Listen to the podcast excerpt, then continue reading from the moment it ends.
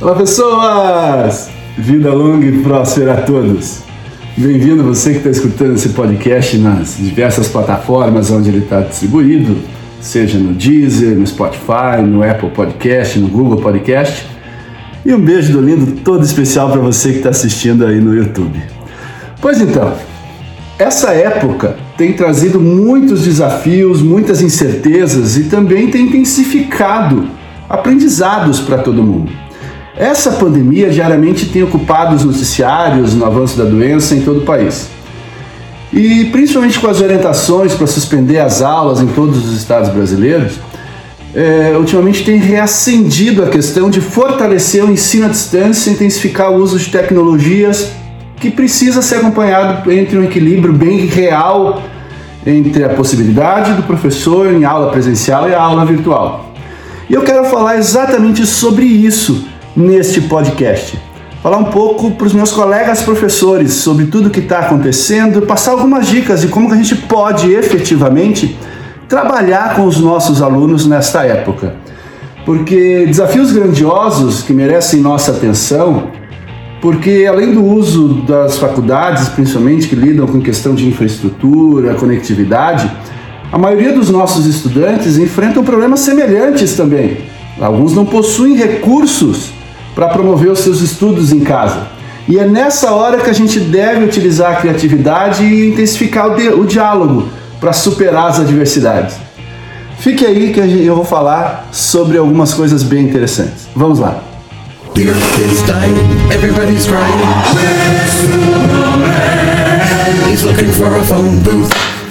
Pois então, quais lições nós, enquanto professores, devemos aprender nesse período?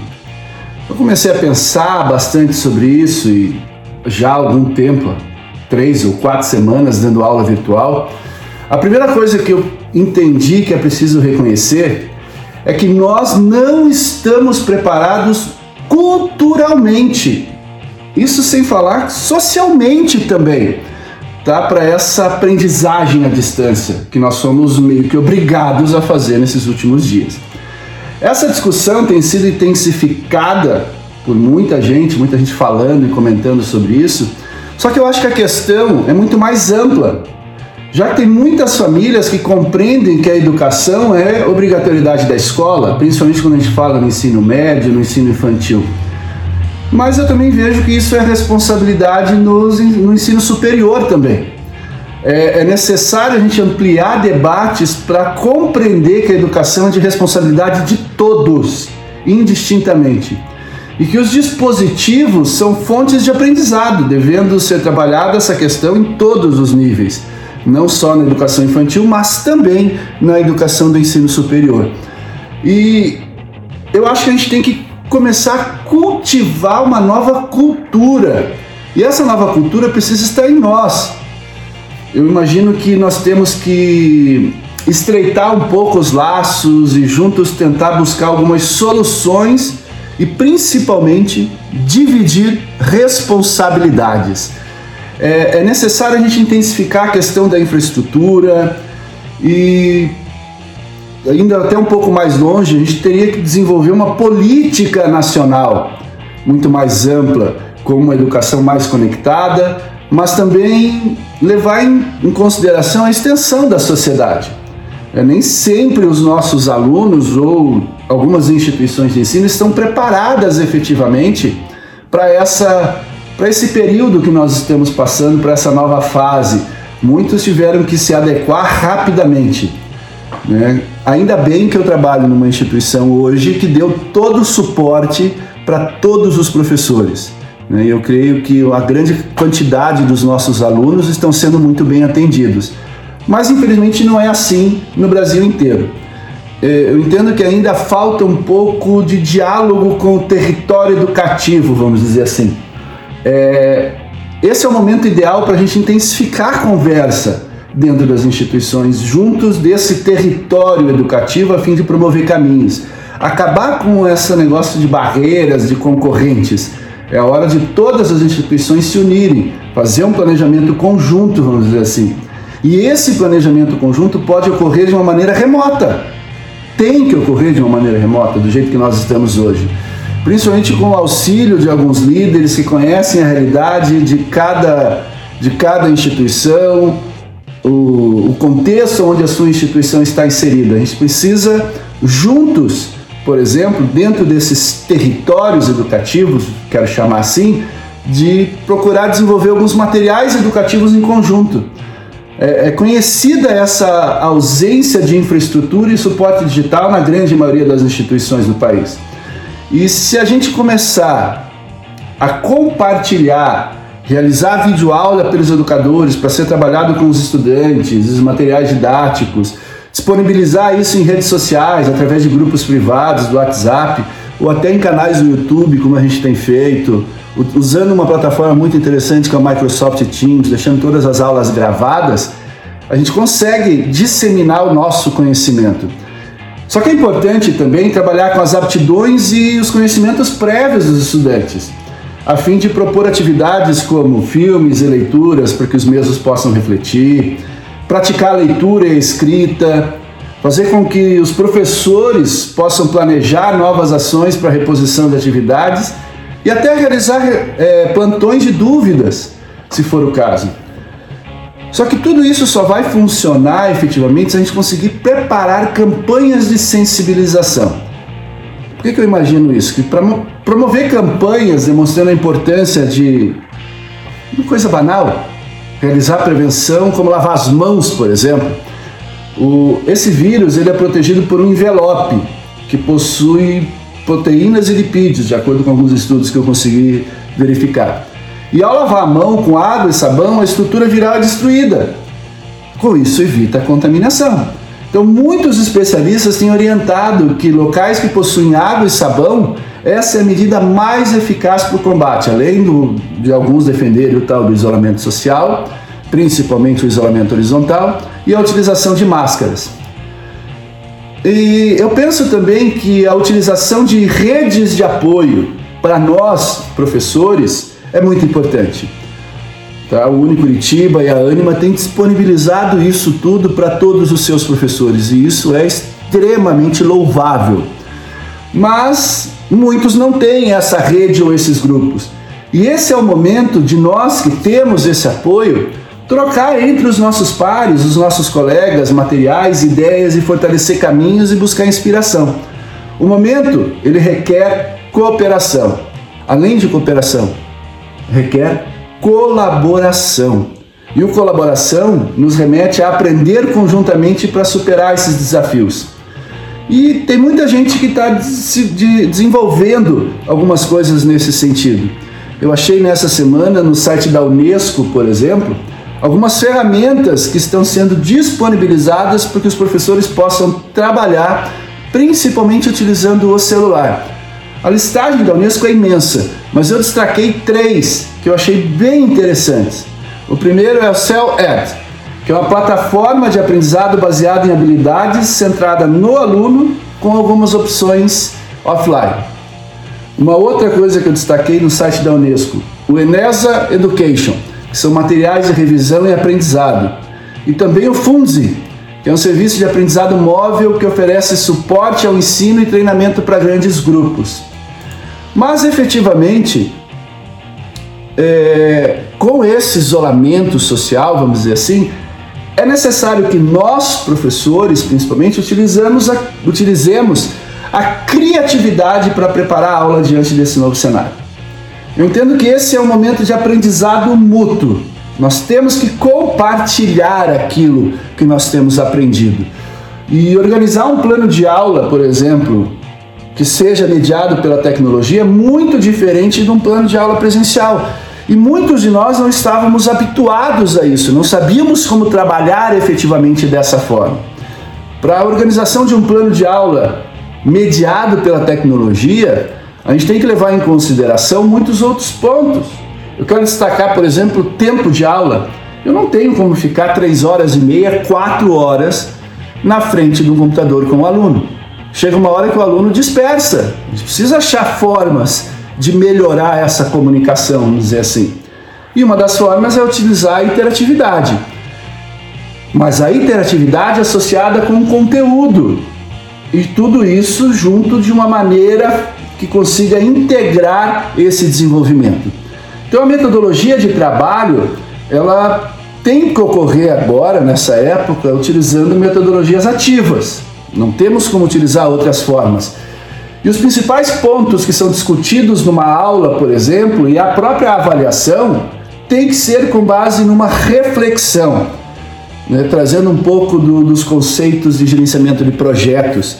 É a organização de um portfólio, entre outras possibilidades. Vários projetos que vão compor uma única, vamos dizer assim, estrutura. Vários programas e esses programas vão compor um portfólio.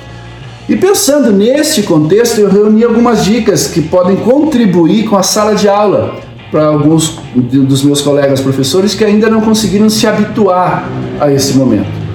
E também algumas dicas que podem criar um momento de reflexão com novas maneiras de potencializar a aprendizagem, seja por meio de projetos e não necessariamente dar início a um conteúdo novo, mas trabalhar efetivamente com aqueles que os estudantes tiveram a oportunidade, o pouco tempo que nós tivemos em sala de aula, né?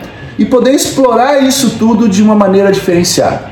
Então vamos lá, eu quero elencar agora quatro pontos que eu acho primordial, que eu praticamente tenho utilizado nas minhas aulas. Não sei se eu estou sendo satisfatório ou não, mas foi a melhor maneira que eu encontrei para poder disseminar um pouco aquilo que eu teria que falar para os alunos em sala de aula que nós estamos vendo nesse momento de, de reclusão e de aulas virtuais. O primeiro é escolher a melhor forma de comunicação com os alunos muitos estudantes estão acostumados a terem acessos ao meio digital, como assistir vídeos, navegar pela internet, interagir nas redes sociais, mas, no entanto, eles não possuem o hábito de utilizar isso para aprendizagem. E nem nós estávamos habituados a isso. Todos nós estamos aprendendo juntos agora. E eu acho que chegou o momento da gente vivenciar o potencial que uma rede social, como uma plataforma digital, pode ser propulsora ao processo cognitivo dos nossos alunos. Então, o professor pode optar por disponibilizar uma ferramenta digital que melhor atende ao objetivo da aula e a sua prática pedagógica, e que ele considere o acesso dos estudantes às mesmas. Eu listei algumas que podem ser utilizadas, que são praticamente de conhecimento vasto, todos conhecem elas principal é o WhatsApp, tá? Não sei se alguns colegas, assim como eu, não, não disponibilizavam o WhatsApp para os alunos. Eu passei a disponibilizar meu celular, o número do meu celular, para que eu pudesse ter conversas individuais com os alunos, ou em grupos, ou através de uma lista de transmissão. Não para dar aula, sim para poder interagir com eles ao longo do, dos dias e dos intervalos entre as aulas. Uma outra ferramenta é o Google Hangouts Meet, né? uma plataforma de webconferência que dá para você pôr até 100 pessoas ao mesmo tempo dentro da plataforma do Google. É, atividades, por exemplo, através do Google Forms, onde dá para criar atividades, simulados, quiz, formulários para resolução no formato digital, mas principalmente o que nós no Unicuritiba estamos utilizando, que é o Microsoft Teams que não é só de chat, a gente consegue compartilhar arquivos, chamadas de vídeos, todas as aulas ficam gravadas e disponibilizadas ali para que o aluno possa consultar no, no futuro. Mas para nós, professores, é importante, antes de utilizar qualquer uma dessas ferramentas, é muito importante que antes nós façamos o planejamento do conteúdo, para que ele possa ser adaptado ao ambiente virtual, ao ambiente digital. Então, a gente precisa levar em consideração que os estudantes não estão habituados a realizar atividades nesse ambiente.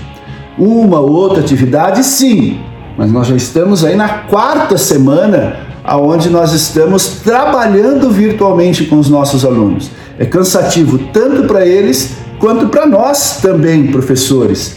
Então a gente tem que entender que trabalhar nesse novo ambiente não é tão simples assim. A gente tem que se adaptar. Eu creio que nós já começamos a nos adaptar a este novo processo. E a partir desse momento que a gente se adapta a esse novo processo, eu preciso ter uma metodologia de trabalho muito bem estruturada. Por quê? Em uma aula presencial, nós, professores, possuímos muita interação com os alunos, tá? E agora passamos a depender de uma outra ferramenta. E é o momento que a gente tem que considerar maneiras de equilibrar a aula, abordar as aprendizagens ativas, como sala de aula invertida, metodologia ativa para resolução de problemas, matas mentais, design thinking, entre, entre outros. Para o estudante, isso pode passar a ser inspirador. Né? Lançar uma problematização do assunto e, ao longo da aula virtual, utilizando a metodologia que você escolheu, trabalhar e explorar alguns conceitos. Então, de preferência, tentar trabalhar com conteúdos já vistos em sala de aula, seja na sua disciplina ou em disciplinas anteriores. Para isso é importante conhecer muito bem o currículo do curso, toda a estrutura curricular do curso. E na proposição desses assuntos, dessas atividades por meio digitais, talvez muitos não estejam habituados a isso, mas a gente pode utilizar memes, podcast, como eu tenho tentado utilizar, criar fóruns, entre outros. E se não for possível, tentar oferecer para os nossos alunos algumas atividades escritas para entrega no retorno das aulas presenciais, mas aí vai depender da estrutura da composição das notas né, de, de cada instituição. Mas o mais importante é orientar os nossos estudantes a criarem os seus portfólios e, e perceber que eles podem sim, neste momento de aulas virtuais, aprender e isso faz parte do conteúdo geral dos cursos ao qual eles se, se inscreveram e estão buscando novas carreiras.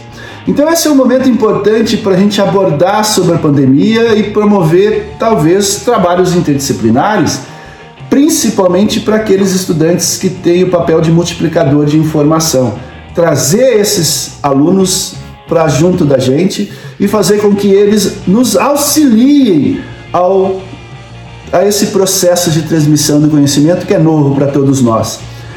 E em relação às atividades, né, tentar propor atividades com discussões, reflexões, em que os estudantes possam usar outros materiais, como livros, textos, apostilas, consultar algumas bases técnicas reais da internet que as, as instituições disponibilizem, bibliotecas virtuais.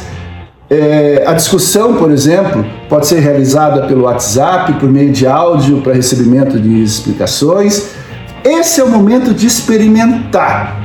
Não adianta, nós estamos experimentando e promover, principalmente da nossa parte, professores, uma escuta ativa dos nossos alunos.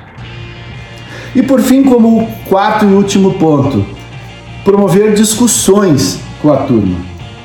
É, a partir do momento que se propõe uma atividade, é importante promover essa discussão em turma, pode ser no chat, redes sociais, grupos fechados ou outras ferramentas que eu já falei aqui. É importante mediar esses espaços para ouvir os nossos alunos, compreender as suas dificuldades, para rever o planejamento e propor novas atividades. Não está sendo fácil para todos nós, mas nós estamos, eu creio, com toda certeza, nos adaptando a uma nova forma de dar aula e, inevitavelmente, eu acho que isso veio para ficar. Não estou dizendo que o ensino presencial vai desaparecer, não. Eu sou extremamente favorável, um defensor convicto do papel do professor numa sala de aula presencial. É o professor presencialmente ministrando aula para os seus alunos ali presencialmente também. Mas eu creio que no futuro as coisas vão mudar, nós vamos ter que nos adaptar a novas formas de complementar, vamos dizer assim, as nossas aulas. Nós não vamos mais conseguir ficar limitados ao meio físico. E talvez essa pode ser uma grande oportunidade para a gente começar a aprender e testar novas práticas e novas ferramentas para quando isso tudo acabar, a gente conseguir colocar em prática isso e seguir com a nossa missão dentro da educação. Tá? E além de missão, o que eu sempre digo que professor para mim não é uma profissão, vamos dizer assim. Para mim, o professor é um sacerdócio e a gente tem que fazer o de tudo para poder cativar aqueles que nos seguem, querendo ou não, são os nossos alunos ao longo dos períodos de aula. Então era isso, pessoal. Tá? Algumas dicas e algumas reflexões acerca de tudo isso que nós temos passado ultimamente. Espero que você tenha gostado desse podcast. Se você gostou, compartilhe ele com seus grupos. Vai estar disponível aí nas várias plataformas. E a gente se vê na próxima. Beijo do lindo. Tchau, tchau.